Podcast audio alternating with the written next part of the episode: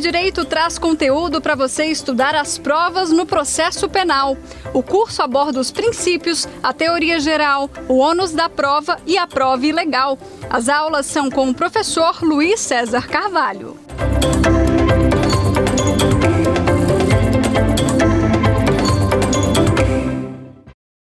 Olá, seja muito bem-vindo mais uma vez ao programa Saber Direito.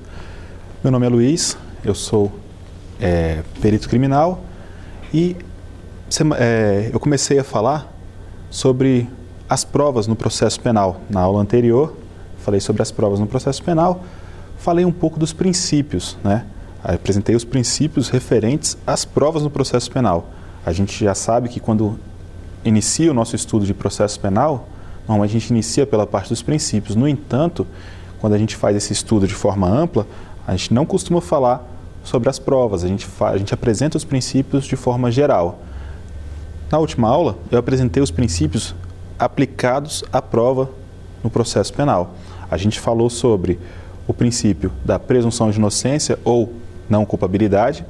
A gente falou também sobre o princípio da, do nemo tenetur si detegere, que significa que você, é, a pessoa não é obrigada a abandonar o seu estado de inocência, não pode ser obrigada a participar de forma ativa no processo penal, ou seja, na produção de provas, né? ela não pode ser obrigada a produzir provas contra si mesmo. A gente falou também do princípio da busca pela verdade por parte do juiz. Segundo esse princípio, o juiz deve buscar sempre a verdade no processo penal. Então ele vai ter como norte, vai ter como objetivo a verdade real, né? a verdade dos fatos, aquela verdade histórica. Né? E isso confere a ele poderes instrutórios, ele pode produzir provas. Né? A gente falou, abordou isso também. A gente continuou e falou sobre o princípio da liberdade probatória. Né? A gente falou que as partes têm total liberdade na produção de provas, quanto ao momento da prova, quanto ao tema da prova, quanto ao meio da prova, né? Então, a gente abordou essa parte, explicou bem, é, bem interessante também essa parte, a gente explicou os, o contexto disso, né? Quando comparado com o princípio da vedação, da inadmissibilidade, na verdade, né? O princípio da inadmissibilidade das provas ilícitas no processo penal, ou seja, você tem liberdade de probatória, mas não pode utilizar provas produzidas de forma ilícita. Além disso, a gente falou do princípio da proporcionalidade, né, que é uma forma de medir a, a razoabilidade. Bom, é, falamos também do princípio da comunhão das provas, que garante que uma prova, uma vez inserida no processo penal, ela não pertence à acusação, não pertence à defesa, mas sim ao processo. Ela vai ser julgada dentro do processo. Bom, continuamos, né? E falamos sobre o princípio da autorresponsabilidade das partes. As partes são responsáveis pela atividade ou inatividade probatória. Então, se produziu prova ou não produziu prova, você é responsável por isso. Você, você parte, é responsável por produzir as provas ou não produzir as provas, né? Do seu interesse. Falamos do princípio da oralidade e seus subprincípios, suas decorrências, né? Do princípio da irrecorribilidade das decisões interlocutórias, falamos do princípio da concentração, no qual a, toda a produção de provas é concentrada em uma única audiência. E, por fim, falamos do princípio do favor rei, né, que garante um tratamento diferenciado entre as partes, né, decorrência do princípio da isonomia. Então, para que a gente tenha uma igualdade de fato, a gente tem que desbalancear um pouco as regras processuais. E isso garante a, ao acusado, né, ao réu, a possibilidade de vedação de recurso que o prejudique, né? Então, se ele apresentar um recurso, o, a, o recurso não pode prejudicar ele, né? É a reformácio impédios, é a vedação da reformácio impédios. O recurso que ele apresenta não pode prejudicá-lo. Bom, além disso, ele tem uma regra de tratamento, né, de, em relação à prova, que é, na dúvida, você beneficia o réu, em dúbio, pro réu. Todos esses princípios a gente fechou. Agora é interessante a gente falar sobre a teoria geral da prova. E é esse o tema que nós vamos apresentar agora. Bom, lembra aquela definição, aquela ideia que a gente teve inicial do que vem a ser prova, a gente pensou, a gente colocou uma situação, né? O seu amigo, o seu colega chega para você e fala: Olha, eu comprei uma Ferrari, comprei um jatinho, comprei um avião. Você olha para a cara dele e fala: Aham, tá. Prova isso. Então, você, quando você pede essa prova, você está pedindo né, uma confirmação sobre um fato, sobre uma alegação. Então, você fala: Ó, me prova. Você está falando que comprou uma Ferrari, me prova. Então, essa tentativa de confirmar, de dar veracidade ao que foi alegado, é a prova. Aí o seu amigo vai lá, saca o celular dele e mostra aquela montagem bem mal feita, né, dele do lado da Ferrari. Nesse caso ele provou alguma coisa? Não. Então é uma tentativa de dar veracidade a uma alegação. Acontece, e a gente vai pegar esse, esse, essa definição, né? Prova é a tentativa de dar veracidade de afirmar uma alegação ou um fato. Mas acontece que Renato Brasileiro diz o seguinte: existem três acepções, três ideias, três sentidos da palavra prova no processo penal. Essas três acepções são as seguintes: a gente pode estudar prova enquanto atividade probatória, ou seja, prova é a atividade de produzir prova, tá certo? Então a gente pensa o seguinte: é, quando, a gente fala, quando o, o, Código de Processo Penal fala em prova, ele pode estar falando da atividade de produzir provas. A segunda acepção seria a seguinte: prova como resultado. Então, quando a gente fala em prova no processo penal, é possível encontrar ela, esse, esse termo no seguinte sentido: prova é o resultado da atividade probatória. Como assim? Prova é o resultado. Então, se eu digo que uma coisa foi provada, se uma coisa tem prova, é porque essa atividade probatória foi realizada. Basta pensar no seguinte: quando se forma a convicção do órgão julgador, quando o juiz chega à conclusão dele, houve uma prova. Então, por exemplo, vamos imaginar um caso de homicídio, né? Tem um corpo no chão, o perito foi lá, fez a perícia, tirou a fotografia do corpo no chão, tirou a fotografia dos vestígios, fez toda a perícia. É possível falar que quando o juiz pega o laudo e vê que existe o corpo lá no chão, tem a fotografia do corpo no chão, tem o exame do cadáver que foi realizado no IML, é possível falar que a materialidade foi provada. Ou seja, o crime de fato existiu, está provado pela, por esse laudo. Então o juiz vê, analisa e pensa: é, o crime aconteceu. Então a materialidade foi provada. A prova como resultado. Então houve prova da materialidade. Tranquilo? Continuando. Outra acepção de prova, outra forma da gente ver a prova é prova como sendo um meio, meio de prova. São os instrumentos utilizados pelo juiz, aliás, os instrumentos utilizados pela parte para convencer o juiz. Então pense o seguinte: como é que eu vou convencer o juiz de algo que eu estou alegando? Eu vou utilizar meios que são as provas. Então, por exemplo, eu, Ministério Público, quero convencer o juiz de que de fato houve um crime, que de fato houve aquele homicídio. O que, que eu vou fazer? Vou utilizar o laudo pericial com as fotos do local, eu vou utilizar o, exame, o laudo de exame cadavérico, mostrando que aquela pessoa foi morta por disparos de arma de fogo, por exemplo. Então, através desses meios de prova, através desse laudo pericial, desse laudo cadavérico, eu vou provar para o juiz. E o juiz vai formar a convicção dele. Então, quando eu uso os meios de prova, eu estou usando prova na acepção, no entendimento de meio. Ou seja, eu estou usando a prova para convencer o juiz. E aí, quando o juiz se convence, quando o juiz faz a análise dele, a gente está usando a acepção de prova como resultado. Então, o juiz chegou num resultado, na verdade, real dos acontecimentos, né? através da análise daquela prova. Bom, agora, existe uma diferença interessante aqui entre prova e elemento informativo. O que é prova e o que é um elemento informativo. Vamos dar uma olhada no artigo 155 do Código de Processo Penal. O juiz formará sua convicção pela livre apreciação da prova produzida em contraditório judicial, não podendo fundamentar sua decisão exclusivamente nos elementos informativos colhidos na investigação, ressalvadas as provas cautelares, não repetíveis e antecipadas. O que é interessante, o que a gente extrai desse artigo 155? A prova é sempre produzida observando o contraditório e a ampla defesa. Sempre. Isso é importante, a gente tem que pensar nisso. Então, sempre que a gente estiver falando da prova, ela tem que observar contraditório e ampla defesa. Já os elementos de informação, eles são colhidos na fase investigatória. São, como o próprio nome já leva a entender, são elementos que trazem informações. Não provam, eles trazem algumas informações.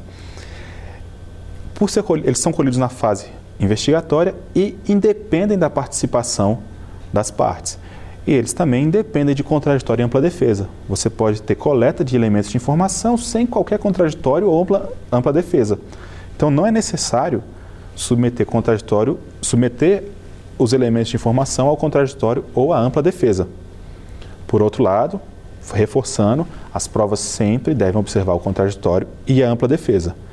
Tá, mas olha só, o artigo lá, o próprio artigo 155, ele fala o seguinte: ressalvadas as provas cautelares, não repetíveis e antecipadas.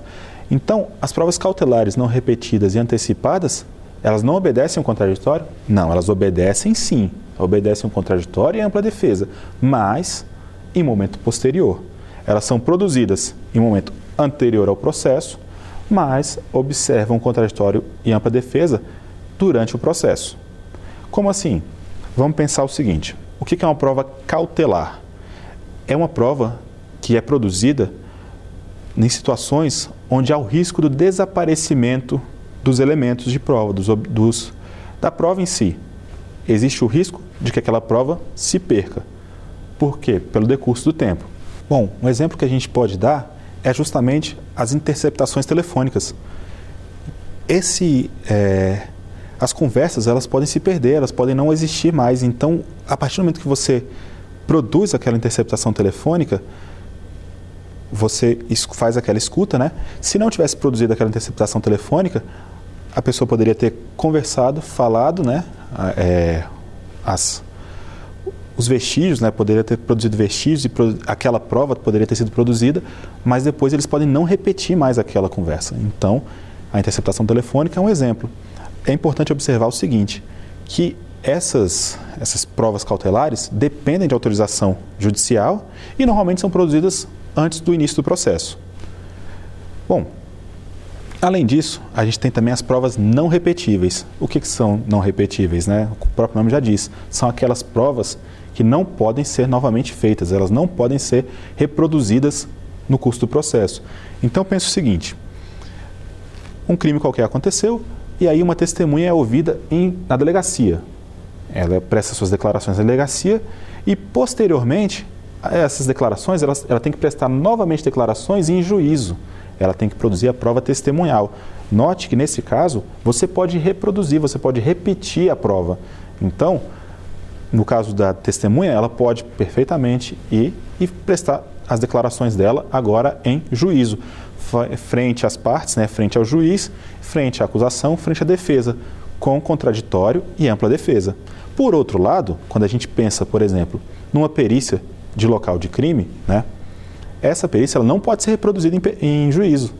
Então, o perito realiza o levantamento do local de crime, ele faz o exame, uma perícia, por exemplo, o exemplo mais simples, mais fácil, é a gente pensar num homicídio, né? Ou um, um um acidente de trânsito, por exemplo, também é um exemplo mais tranquilo. Aquela cena, aquele local de crime é analisado pelo perito. O perito busca os elementos que tão, estão ali no local, né? E que podem se perder. Então, é uma perícia que é realizada naquele momento e não pode ser realizada posteriormente, não pode ser realizada em juízo. Ah, mas aí não vai ter contraditório em ampla defesa. Vai sim, só que vai ter um contraditório em ampla defesa postergado, jogado para frente. É produzida a perícia agora, mas o contraditório em ampla defesa fica para o momento processual, para o momento do processo. As partes podem se manifestar acerca dessa perícia, desse exame. Bom, Além disso, né, a gente está pensando aqui nessa, nessas provas não, rep, não repetíveis, né, irrepetíveis. O que, que é importante analisar nela também? Ela independe da autorização do juiz, porque se a gente fosse pensar que deveria haver autorização do juiz para cada exame que fosse ser realizado nesse sentido, isso acabaria com a análise de exames de corpo de delito, né? Porque muitas vezes o corpo de delito está ali na hora, ele precisa ser analisado rápido, precisa ser é, periciado rápido, porque os vestígios podem se perder.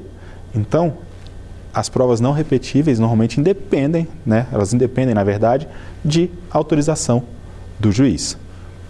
Além disso, é, exemplo né, de, de, de, prova não repetível é essa que eu falei, da perícia, né, e a gente pode falar do exame do corpo de delito como um todo, que é o artigo 6 do Código de Processo Penal. Beleza? É, artigo 6, inciso 7.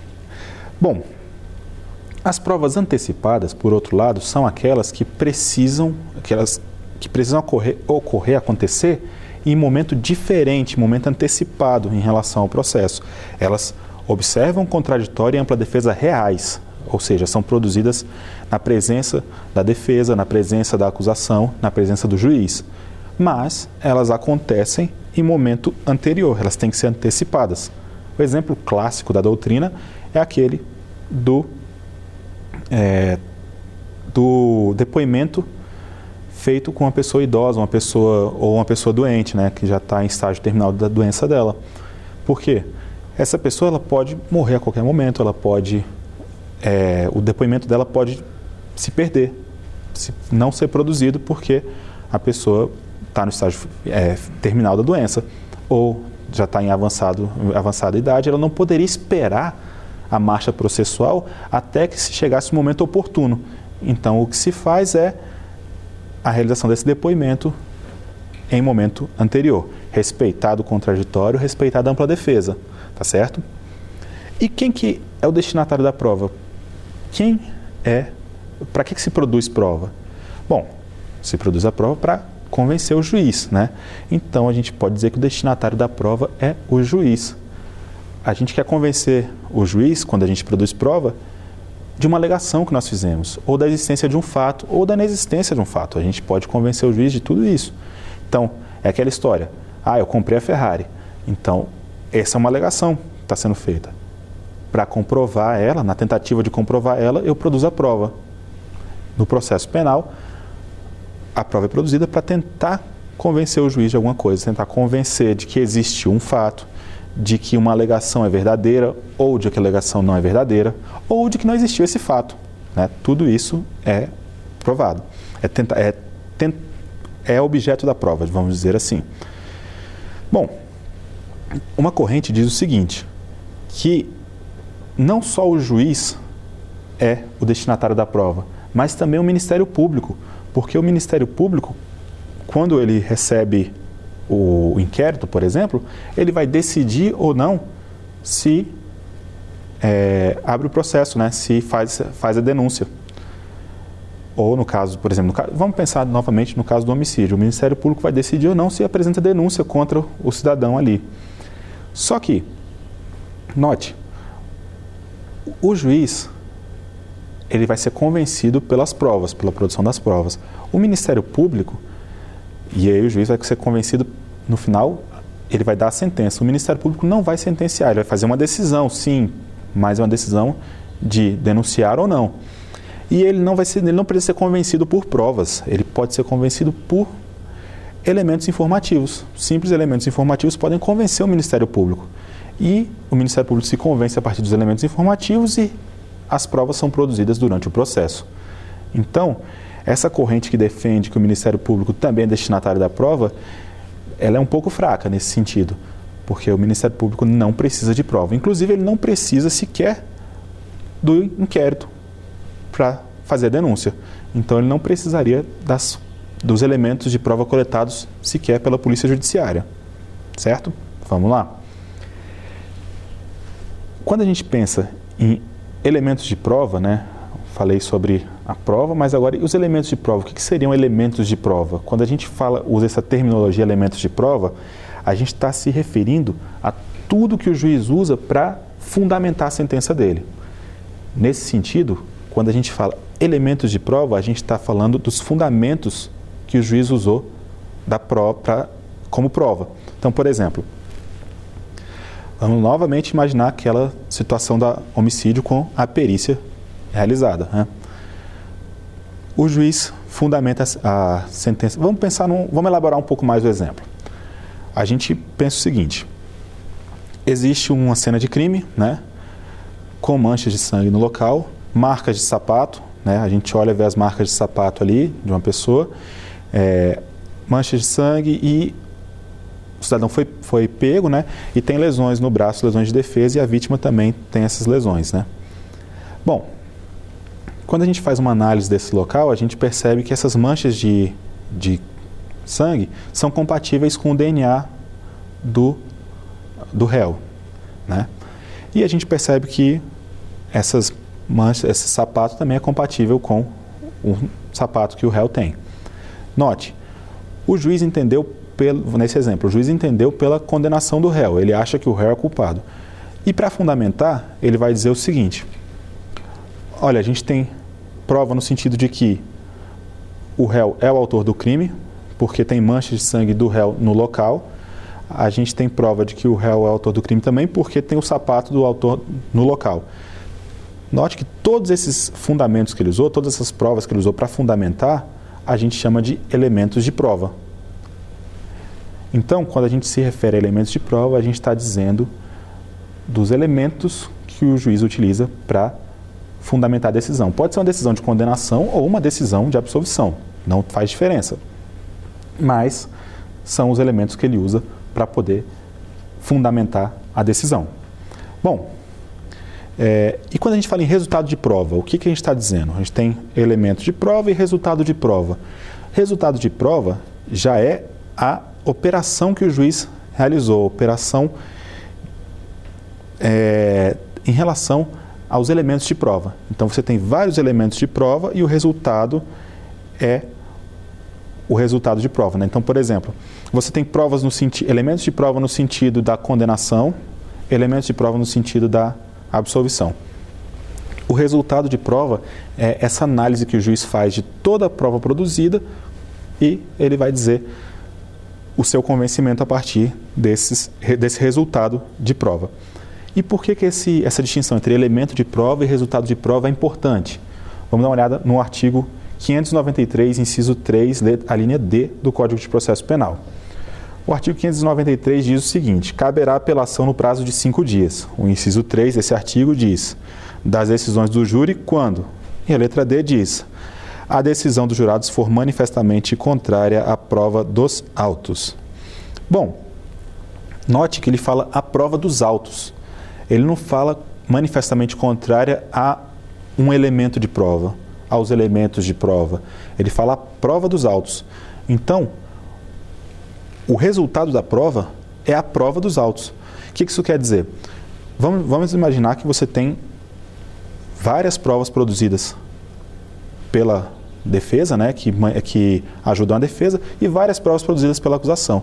A prova dos autos é, ao final, toda essa operação realizada né, é o resultado da prova. Então, se você tem prova, várias provas produzidas pela defesa, mas elas não têm poder suficiente para convencer o juiz, mesmo em conjunto, elas não conseguem convencer o juiz na totalidade. E, essas e as provas feitas pela acusação conseguem convencer o juiz, então o resultado da prova é pela acusação. Então, quando o tribunal do júri, de acordo com o artigo 593, inciso 3, a linha D, é possível apelação quando houver um resultado que for manifestamente contrário à prova dos autos. Tá certo? Não é manifestamente contrário a uma prova dos autos. Você, ah, mas tem uma prova que diz, é, é, que é, milita no sentido da, da absolvição. Mas a prova dos autos, é, a prova dos autos é feita a partir de toda a análise de todas, todos os elementos de prova e não somente de um. Por isso é importante essa definição, essa diferença entre elementos de prova e prova dos e resultado da prova. Bom, e qual que é então a finalidade da prova? Por que se produz prova? Como já dito antes, o objetivo primário, o primeiro objetivo, é convencer o órgão julgador, convencer o juiz, aquele que vai manifestar a decisão. O Ministério Público não entraria nesse sentido, porque o Ministério Público vai manifestar somente a, uma decisão acerca de apresentar ou não apresentar denúncia, mas ele não precisa de provas para fazê-lo. Ele pode ser feito com elementos de informação. Não seria necessário prova para que o Ministério Público apresente a denúncia. Até mesmo porque as provas vão ser produzidas via de regra durante o processo. Se vão ser produzidas durante o processo, o Ministério Público, com elementos de prova, tendo, ainda que seja a convicção de que o réu cometeu o crime, pode sim iniciar o processo e esperar que as provas sejam produzidas durante o processo, sem problema nenhum. Mas, então, voltando, a gente está dizendo que a finalidade do processo é convencer o órgão julgador. Bom, há ainda outra finalidade, né? Que deriva do princípio da busca pela verdade, que seria a finalidade de reconstruir a verdade dos fatos. Quando se produz prova, se. Quando se produz prova, né? Se produz prova no sentido de reconstruir a verdade dos fatos, reconstruir aquele, aquela verdade histórica. Bom, e quem seriam os sujeitos da prova? Né? Quando a gente fala em sujeitos da prova, a gente está pensando em prova pessoal ou prova real. Prova pessoal é aquela que é, recai sobre né, um conhecimento ou certificação de um fato, né? ou seja, é, uma, uma faz-se uma afirmação, né? E a prova real é aquela que recai sobre alguém que tem esse conhecimento, sobre a verdade ou sobre um fato. E a prova real é aquela que recai sobre uma coisa. Pode ser, por exemplo, um documento, um cadáver, é, um projétil. Então, quando a gente fala de prova real, pode ser um testemunho, é, prova pessoal, pode ser um testemunho, né? Pode ser uma afirmação feita por alguém, e quando a gente fala em prova real, a gente está falando de coisas. Provas feitas sobre coisas, sobre, novamente, um documento, cadáver, né? ou uma arma de fogo, prova feita sobre uma arma de fogo. Por exemplo, exames de eficiência de arma de fogo são exames realizados em coisas, então prova real. E em relação à forma da prova, como é que a prova pode se apresentar? ela pode se apresentar de forma documental, é um documento, de forma material ou de forma testemunhal. É importante a gente pensar o seguinte: quando a gente fala em documental, a gente não está falando, em prova documental, a gente não está falando só de papel, porque é muito comum que se pense que a prova documental se refere a um documento na forma de papel. Não é só isso. A forma documental se refere ao é, ao teor que ali se encontra. Porque a gente pode pensar o seguinte: se a gente falar prova documental é só papel, e os documentos com assinatura digital, por exemplo? São documentos também, não são? E, por, e não seria prova documental? Seriam sim. E ainda mais agora com o processo judicial eletrônico, né? os processos tramitam em, é, sem forma física, digamos assim, sem papel. Né? Então, os documentos digitais, eles também são documentos e se referem à prova documental. Bom, em relação à prova material, quando a gente fala de prova material, a gente está falando de verificações de, de, da existência de fatos, né? Que, é, desculpa, a gente está falando de verificações de existência de fatos e a gente pode materializar esses fatos. Exemplo fácil é perícia. Perícia criminal, ela tem esse condão de materializar o fato. Então, a gente tem, é, por exemplo, um furto. A gente pode materializar o local do furto, materializar o rompimento de obstáculos. Né? A gente vê. É, imaginemos um furto em uma loja. O cidadão foi lá, ele quebra a, a, uma vitrine e durante a madrugada e pega os, os objetos. A gente consegue materializar muitas vezes a vitrine quebrada, né, os objetos faltando e inclusive a gente consegue em alguns casos pegar digitais do autor. Pegando essas digitais do autor, você consegue inclusive determinar a autoria. Então, quando a gente fala de prova material, a gente está falando de verificação existencial de fatos, né? E bem tranquilo ao final, né? Quando a gente fala de prova testemunhal, é claro, a gente está falando de testemunha, de manifestação oral de alguém, de uma pessoa. É um, o prova testemunhal é uma espécie do gênero prova oral, né? Aí, ah, quais são os outros que os outros as outras espécies dessa prova oral? Manifestação dos peritos, esclarecimento dos peritos, né? É, manifestação do assistente técnico e o próprio as declarações da vítima, as declarações do autor e o próprio testemunho, né? Manifest, é, prova testemunhal.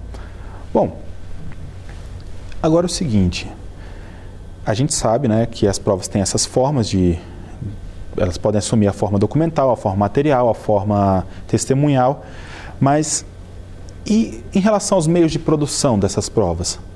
Como, como se dá a produção de provas? Como se dá a obtenção das provas? E o que é fonte de prova? Bom, quando a gente fala de fonte de prova, a gente está se referindo a tudo, tudo aquilo que pode dar origem, que pode fazer nascer, de que pode ser extraído uma prova.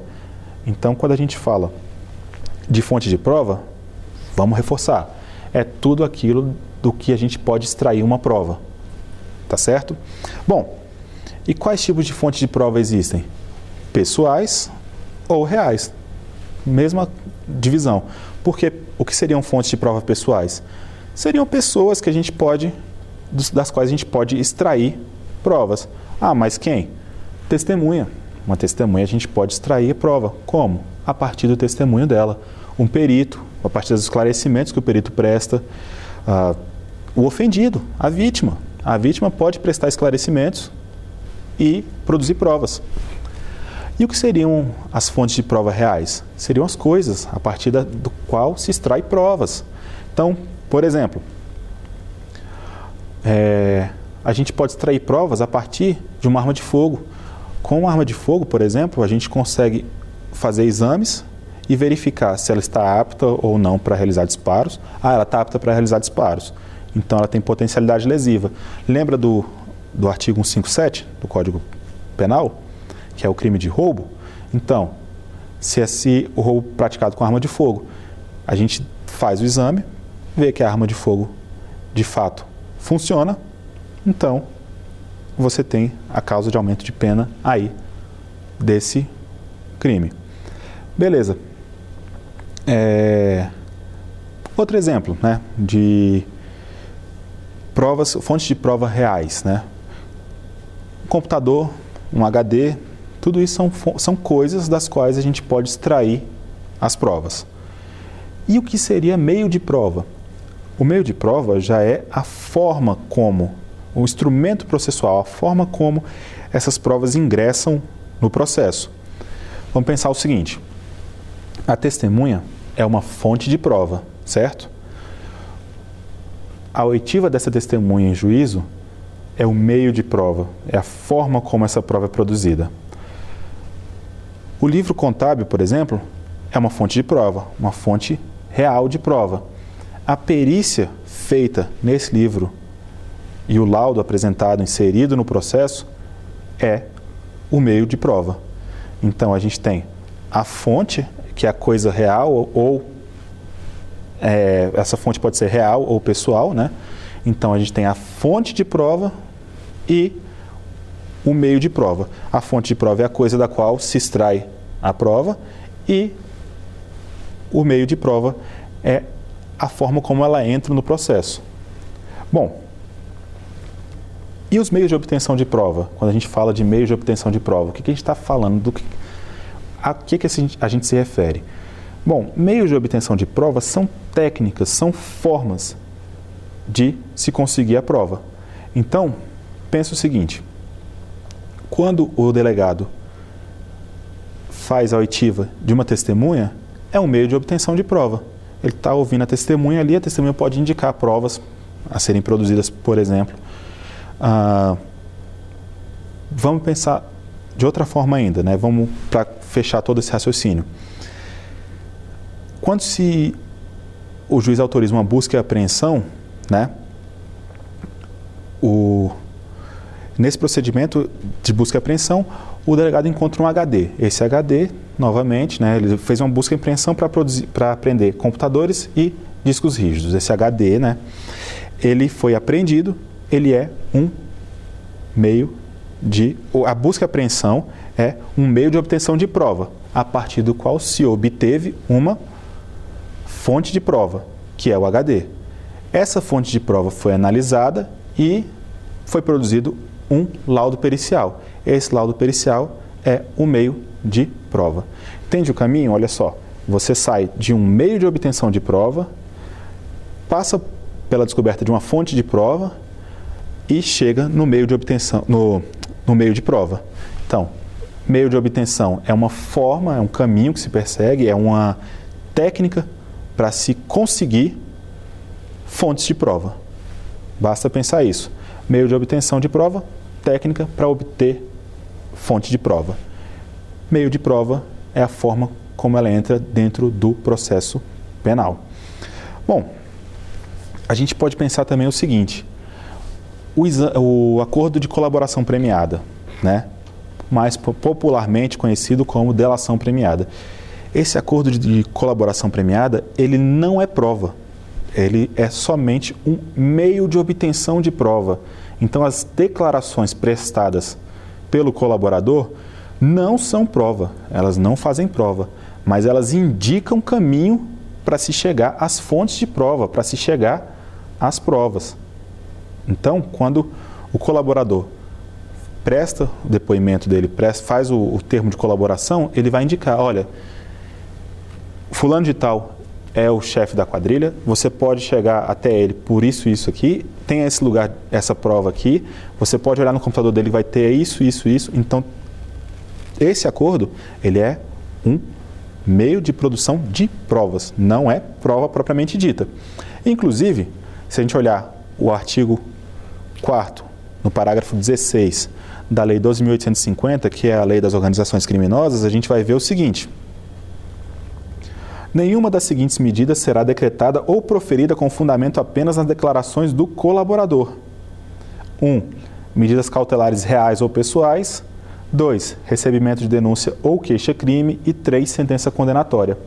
O que, que isso significa? Esse acordo de delação premiada não tem o condão por si só de fazer com que o juiz autorize medidas cautelares, fazer com que o juiz autorize o recebimento de denúncia ou queixa-crime ou, muito menos ainda, fazer com que o juiz é, emita sentença penal condenatória. Ele não pode condenar com base somente nos é, elementos ali da delação premiada. Bom, aí existe também, em relação aos meios de obtenção de prova, uma divisão doutrinária que diz respeito a meios ordinários de obtenção de prova e meios extraordinários de obtenção de prova. O que seriam os meios ordinários? São aqueles que se encontram a dispor né, da Polícia Judiciária sem é, é, muita dificuldade. Né? E os meios extraordinários seriam aqueles que seriam utilizados para combate a crimes específicos e certas é, especificidades. Dentre eles, esses listados na Lei 2.850, que a gente pode falar, por exemplo, infiltração de agentes, a gente pode falar sobre é, captação ambiental de sinais, né? então escuta ambiental. A gente pode pensar em ação controlada, que é aquela no qual os agentes estão vendo ali que está em curso o crime, mas eles adiam o, por exemplo, eles adiam o, o flagrante para poder pegar o, por exemplo, né, poder pegar o, o, o chefe da quadrilha. Bom, temos também interceptação telefônica, como exemplo. E aí a gente avança um pouco ainda nessa nossa nossa classificação, a gente pensa em prova direta e prova indireta. O que, que seria a prova direta? É aquela que permite conhecer o fato histórico usando apenas uma operação inferencial. Por exemplo, a testemunha diz que viu o cidadão efetuando disparos contra a vítima. Ora, o juiz vai olhar e falar: não, ele, a, ouvindo essa testemunha, ela disse que viu, então a operação que eu faço de autoria é só uma. Eu só consigo pensar, eu penso de forma direta. Ah, ela viu, então pronto. Não tenho que pensar muito. Por outro lado, a prova indireta é aquela que demanda duas ou mais operações inferenciais para que se chegue àquela verdade dos fatos. Vamos pensar o seguinte: a testemunha agora, ao invés de dizer que viu o autor atirando contra a vítima, ela diz que ouviu disparos e depois viu o autor com algo que parecia ser uma mancha de sangue. Nesse caso, é necessário que se faça alguma mais de uma operação inferencial, não é direto. Então assim, houve disparos, a testemunha disse que ouviu disparos. A vítima morreu. Ela viu depois a vítima, a, a, o autor com manchas de sangue. Então, note que a gente percorre um caminho um pouquinho diferente para poder chegar na conclusão de que o autor dos disparos foi o réu. Bom, outro exemplo que a gente tem de, é, de prova indireta, a gente pode pensar no álibi. É um exemplo interessante. O cidadão é acusado de ter cometido um crime em determinado local.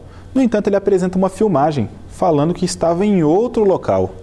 Ora, nota, é, note que se ele está em outro local, ele não pode ter cometido aquele crime. Veja que é uma prova indireta. Ele está apresentando. É necessário o juiz, o julgador, realizar um processo de inferência um pouco maior. Né? Então ele vai ter que fazer um processo de ele não estava nesse local, o crime foi cometido nesse local, então não foi ele. Tem um passinho a mais aí.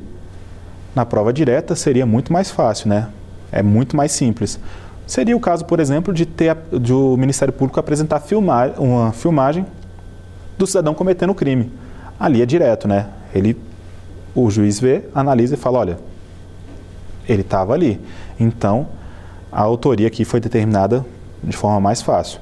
Essa aula apresenta muitos conceitos, então a gente tem que trabalhar, tem que pensar esses conceitos com calma, com tranquilidade, porque são muitas diferenciações, muitas muitos pontos ali que são interessantes, mas demandam uma certa atenção. Por isso a gente vai começar agora o nosso quiz. Vamos dar uma olhadinha.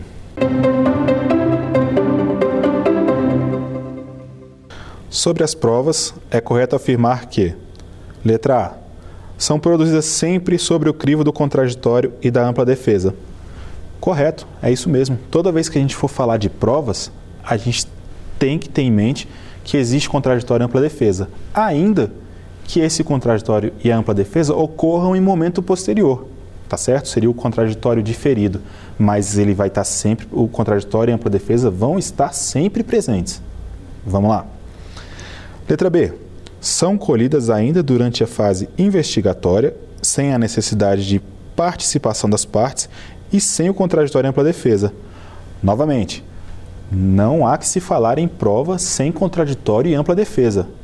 Elas podem ser colhidas na fase investigatória? Até pode, sem problema algum, mas sempre, sempre tem que haver o contraditório e a ampla defesa, ainda que diferidos, ainda que a serem exercidos no momento posterior, como é o caso das provas cautelares, das provas não repetíveis e o caso também das provas antecipadas.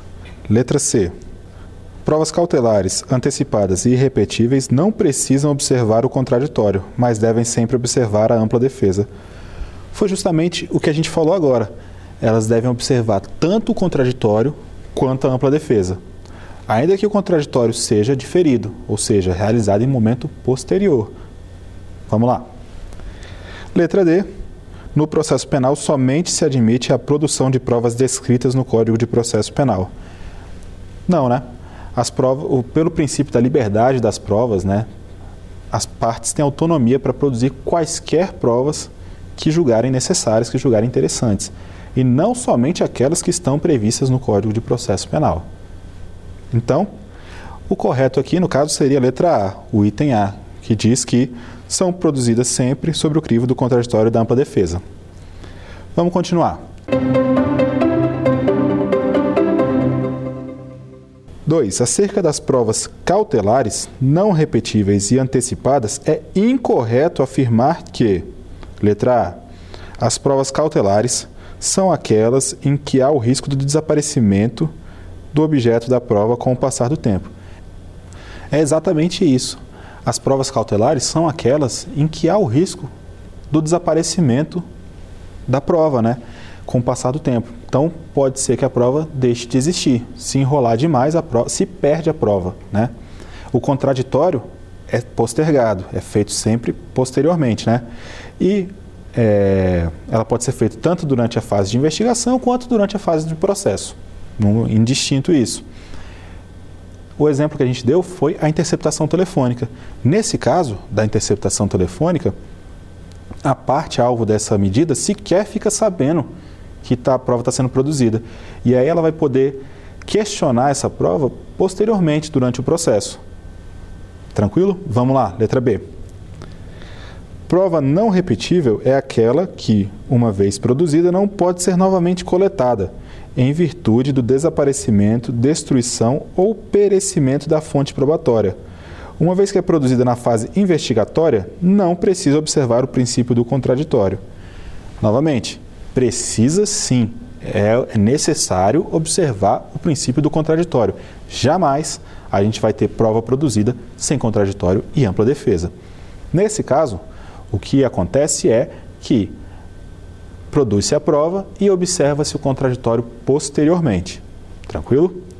Chamado contraditório diferido. Vamos lá. Letra C. Provas antecipadas são produzidas com a observância do contraditório real perante a autoridade judicial em momento processual distinto daquele legalmente previsto ou até mesmo antes do processo, em virtude da situação de urgência e relevância.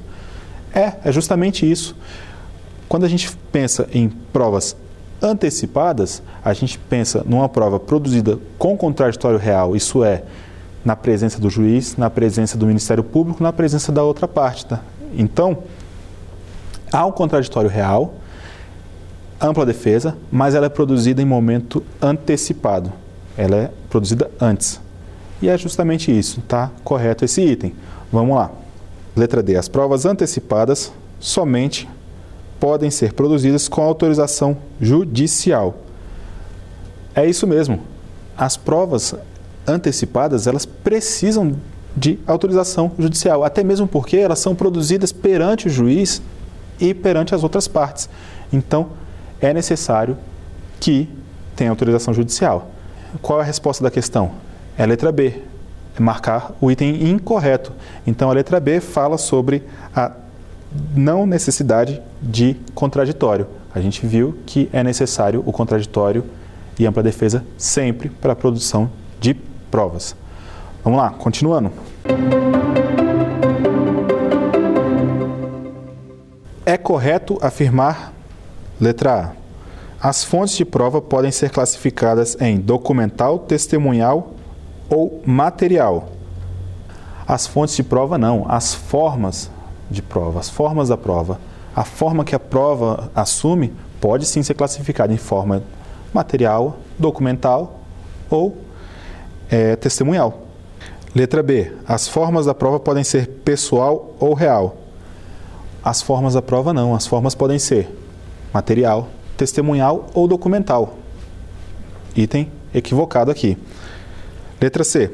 A interceptação telefônica e a busca e apreensão são exemplos de meio de prova. Não, são exemplos de meios de obtenção de prova. São exemplos de técnicas de obtenção de prova não exemplos de, de meios de prova. Meio de prova é a forma como ela é inserida no processo. Vamos lá. Letra D. Meios de obtenção de prova referem-se a certos procedimentos, via de regra, extraprocessuais e regulados por lei, com o objetivo de conseguir provas materiais. Justamente essa é a definição de meios de obtenção de prova, que não se confunde com meios de prova e nem fontes de prova, como a gente viu anteriormente. Pessoal, muito obrigado pela audiência. Vejo vocês na nossa terceira aula, que vai começar falando sobre indícios e apresentar algumas diferenciações interessantes, falando, vamos abordar sobre vestígios também. Vai ser bem interessante. Muito obrigado. Dar alguma sugestão de tema para os cursos do Saber Direito? Então mande um e-mail para a gente, saberdireito.stf.jus.br ou entre em contato pelo WhatsApp. O número é esse que aparece na sua tela. Você também pode estudar pela internet. Acesse nosso site tvjustiça.jus.br ou pode rever as aulas no canal do YouTube TV Justiça Oficial.